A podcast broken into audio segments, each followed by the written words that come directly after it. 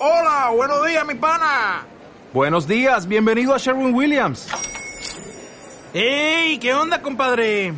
¿Qué onda? Ya tengo lista la pintura que ordenaste en el ProPlus app. Con más de 6.000 representantes en nuestras tiendas listos para atenderte en tu idioma y beneficios para contratistas que encontrarás en aliadopro.com. En Sherwin Williams somos el aliado del PRO.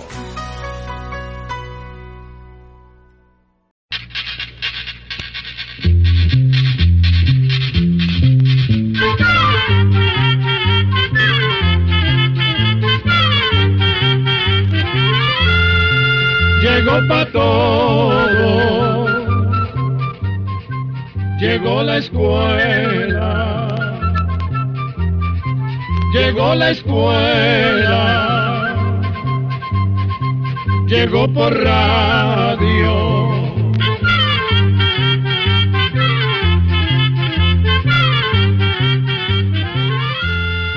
El Instituto Centroamericano de Extensión de la Cultura presenta su programa Oigamos la Respuesta.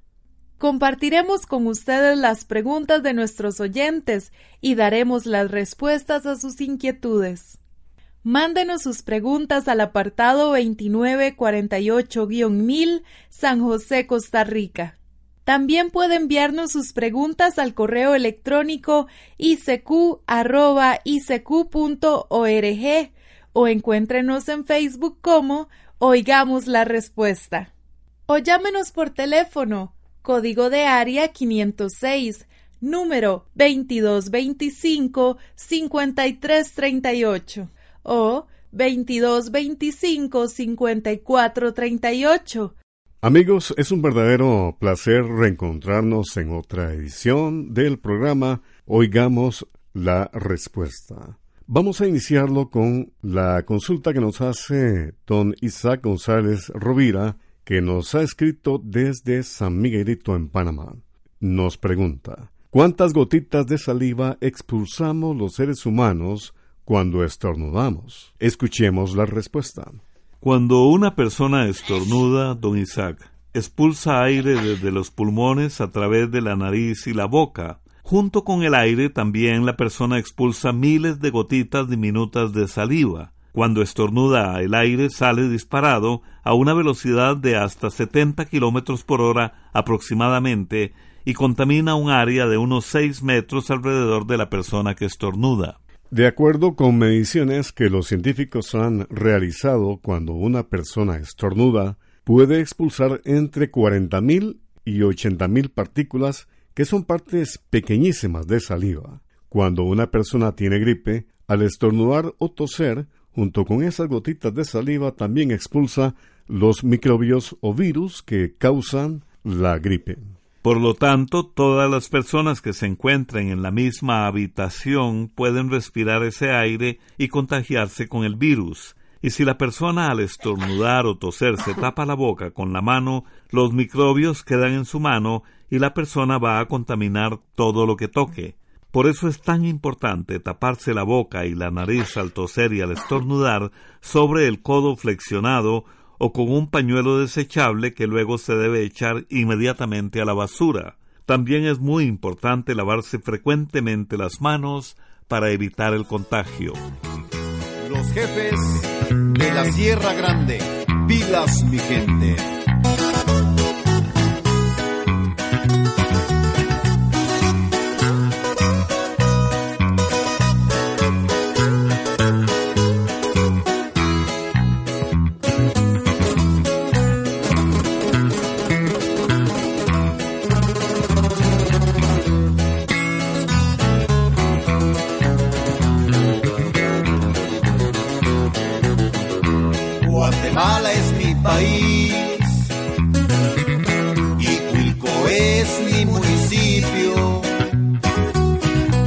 Pues donde yo nací es bonito mi lugar, con mucho orgullo se los digo.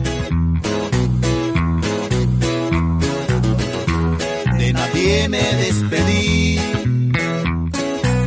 cuando partí yo para el norte solo su bendición de mis padres recibí, yo me vine sin pasaporte. Encuentre lejos de la gente que yo quiero, no, no me olvido de sus lindas tradiciones, de los sones de marimbas, ni de sus bellas mujeres.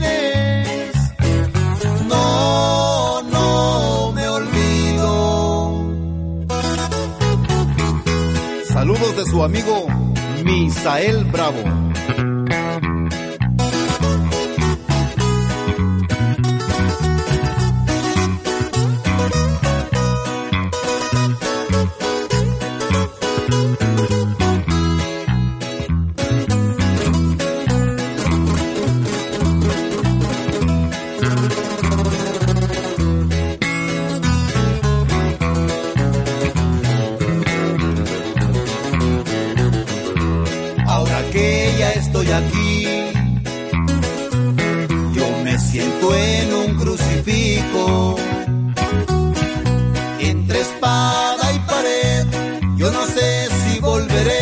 Aquí también tengo a mis hijos. Aunque cruce mil fronteras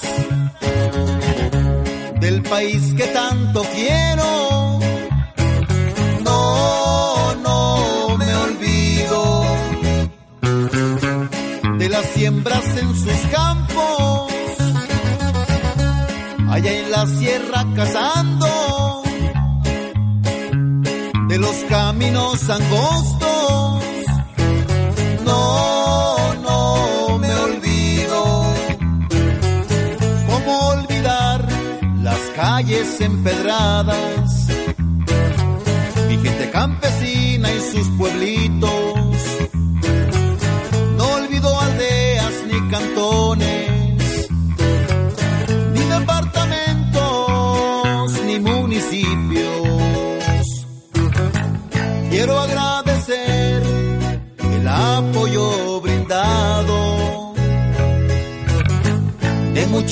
Gente de México. Que mi Dios los bendiga. Yo ya me voy a, a Guatemala.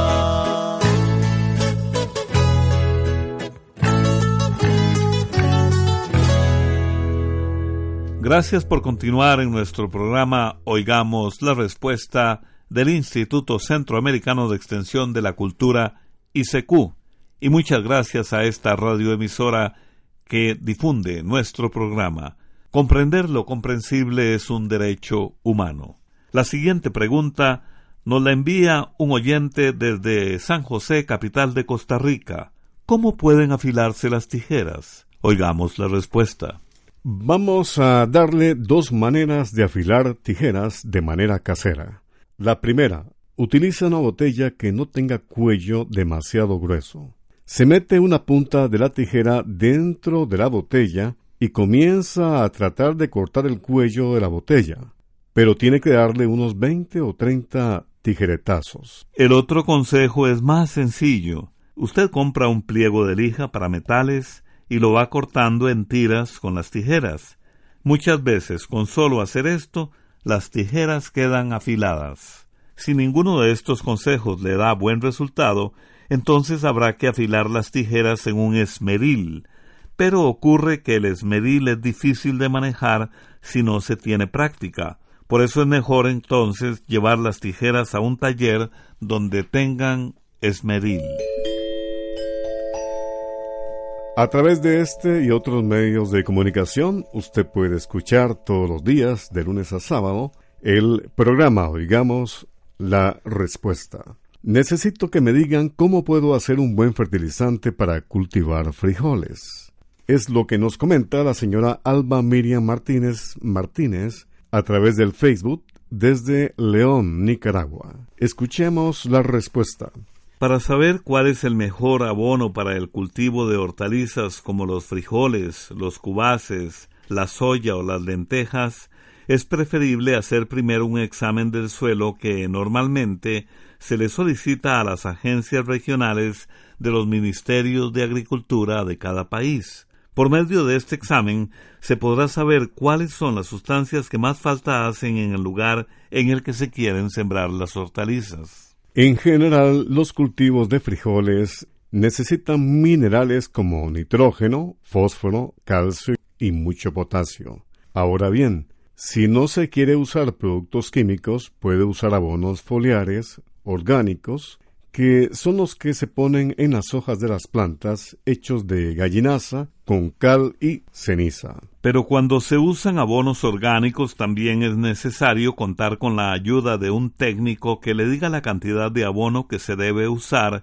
cómo aplicarlo y qué plagas y enfermedades pueden atacar su cultivo. Si usted necesita una orientación con más detalle, le recomendamos que se comunique con la Oficina Regional del Ministerio de Agricultura de su comunidad. El número de teléfono de la Delegación Departamental de León, Nicaragua, es el 23 11 31 71. Repito, 23 11 31 71. Allí también le pueden ayudar con el examen del suelo. Continuamos en Oigamos la Respuesta. Cruz Ramón García Martínez vive en León, Nicaragua desde su comunidad nos envía esta pregunta. ¿Por qué con la vejez el aparato digestivo se vuelve más perezoso? Oigamos la respuesta. Es normal que todos los órganos de nuestro cuerpo vayan cambiando conforme vamos envejeciendo, y por esto, con la edad, nuestro cuerpo ya no funciona igual que antes. Un problema que muchas veces se presenta con la edad es el estreñimiento que hace que tengamos dificultad para defecar.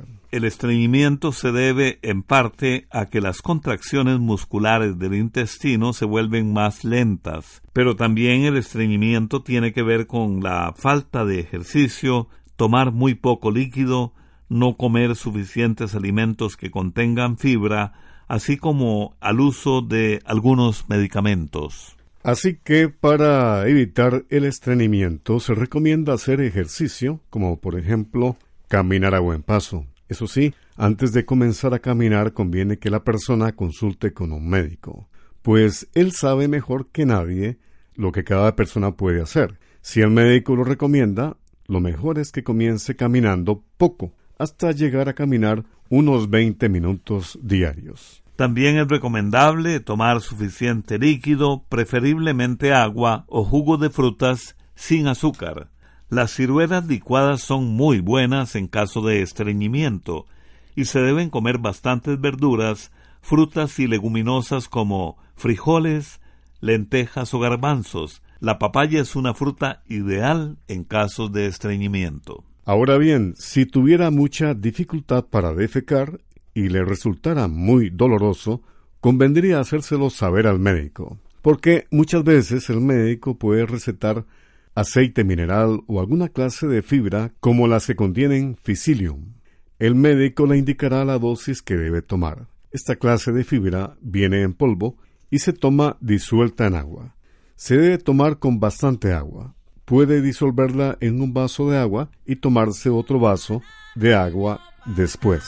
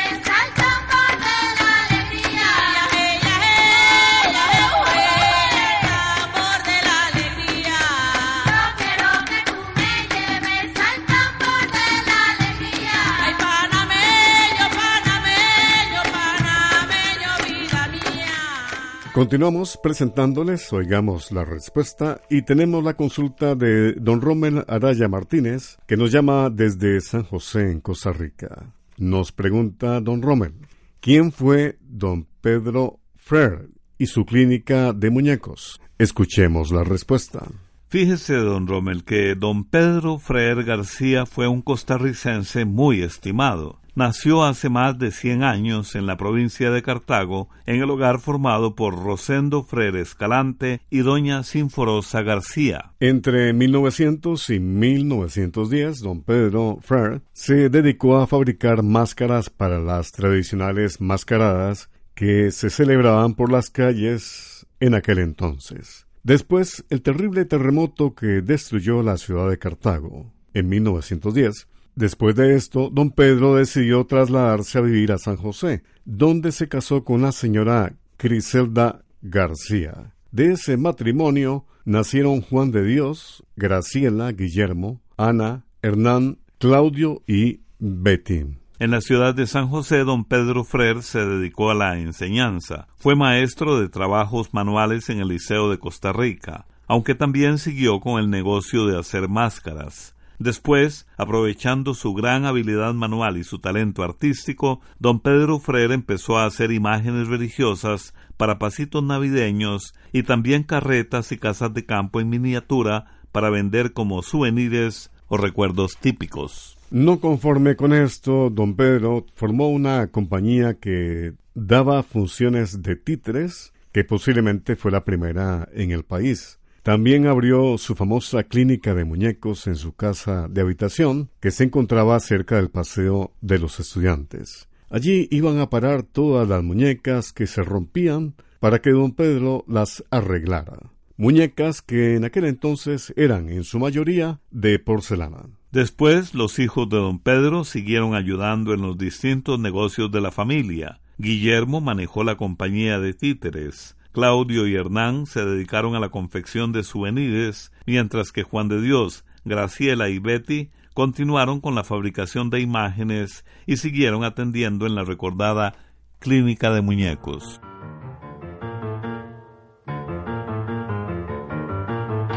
Con alegría continuamos en Oigamos la Respuesta. ¿Quién inventó un baile conocido como pirateado ¿Y a qué se debe ese chistoso nombre? Esa es la pregunta que nos hace un estimado oyente desde la ciudad de Desamparados en San José, Costa Rica. Oigamos la respuesta. El baile que en Costa Rica se conoce como pirateado nació a inicios de los años de 1950 en algunos salones de baile en San José, Costa Rica. Este baile en realidad no fue inventado por una persona, fue más bien una forma de bailar boleros que se fue popularizando entre parejas que visitaban ciertos salones de baile del país. El bolero pirateado que empezaron a bailar muchas parejas costarricenses de aquellos años de 1950 tenía movimientos rápidos con cierto parecido al tango y al cha-cha-cha, era una manera diferente de bailar un bolero tradicional y por eso fue mal visto por la alta sociedad costarricense y se le empezó a relacionar con salones de dudosa reputación. Por eso es posible que el nombre de pirateado esté asociado con los piratas, o sea, con lugares clandestinos o de estilo libre. Algunos estudiosos de la música y del baile costarricense mencionan que esta clase de baile pudo haber nacido en el Antipiratas Club, un salón de baile que estaba en La Uruca, en San José. Otros dicen que este baile nació en salones del centro de San José como El Murciélago, donde iban muchas personas que incluían pasos rocambolescos en el bolero. Hoy en día el bolero pirateado se sigue bailando en muchos salones de baile de Costa Rica. No podemos terminar esta respuesta sin escuchar un bolero que muchos costarricenses bailan al estilo pirateado. De igual manera, les invitamos a todos nuestros oyentes a echarse una bailadita.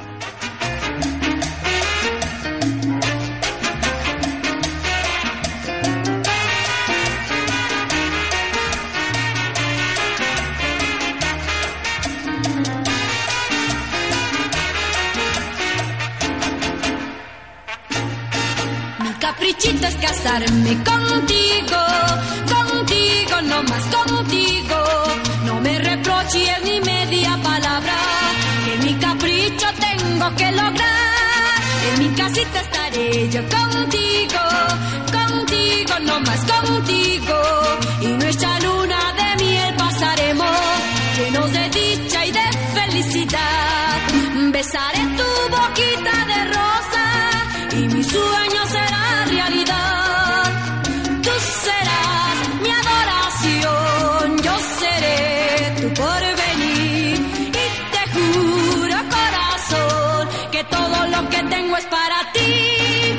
caprichito es casarme contigo, contigo, no más contigo.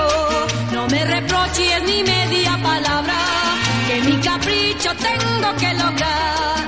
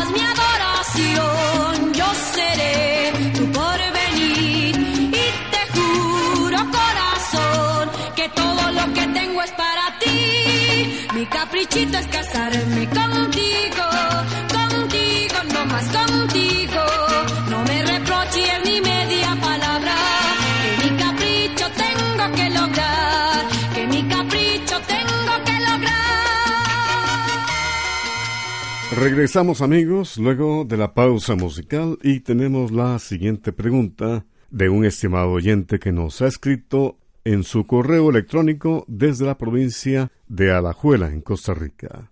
Nos pregunta, cuando una persona fallece, ¿su alma queda en el mundo? Escuchemos la respuesta. La muerte siempre ha sido el supremo misterio. La vida acaba y el cuerpo se vuelve polvo y desde tiempos antiguos distintas religiones hablan del alma como la parte más importante del ser humano que sobrevive a la muerte del cuerpo físico. En realidad nadie ha podido comprobar lo que sucede con el alma cuando el cuerpo muere. Sigue siendo uno de los grandes misterios para la humanidad. Las explicaciones que existen dependen de las creencias religiosas o espirituales de cada persona. Por ejemplo, los hinduistas dicen que el alma se irá perfeccionando en lo que ellos llaman reencarnaciones. Según esta creencia, la persona vivirá una vida tras otra en cuerpos distintos y según su desarrollo espiritual podrá acercarse más a Dios o quedarse estancada en este mundo. Los cristianos creen que el cuerpo es solo un traje temporal que quizás se va gastando y cambiando con el tiempo, pero que contiene un espíritu y un alma que, después de la muerte, les permitirá encontrarse con Dios. Otras personas, a raíz de varios estudios que se hicieron hace muchos años, consideran que el alma pesa unos 21 gramos y que abandona el cuerpo cuando la persona muere. Sin embargo, estos estudios no fueron vistos con buenos ojos por la comunidad científica. Más recientemente, algunos científicos dicen que el alma no se destruye cuando la persona muere, sino que se disipa por el universo. Según estos científicos, el alma de cada persona está en nuestras células cerebrales, en unas estructuras llamadas microtúbulos. Aunque no tengamos la capacidad de comprender todos los misterios de la creación de Dios, sí podemos decir que la dimensión espiritual de los seres humanos es la que nos permite aceptar la muerte y tener la fe de aspirar a un nuevo estado para nosotros y nuestros seres queridos, que, sin embargo, solo podemos conocer cuando ya no seamos parte de este mundo. Programa de Control 16. Y desde ya le invitamos a sintonizar mañana a esta misma hora y por supuesto aquí en esta su emisora un programa más de Oigamos la Respuesta les estaremos hablando sobre la hormiga plateada. No se lo pierda. Y así llegamos al final del programa del día de hoy. Los esperamos mañana en este su programa Oigamos la Respuesta. Mándenos sus preguntas al apartado 2948-1000 San José, Costa Rica también puede enviarnos sus preguntas al correo electrónico icq.org o encuéntrenos en Facebook como Oigamos la Respuesta. O llámenos por teléfono, código de área 506, número 2225-5338 o 2225-5438. Recuerde que Comprender lo comprensible es un derecho humano.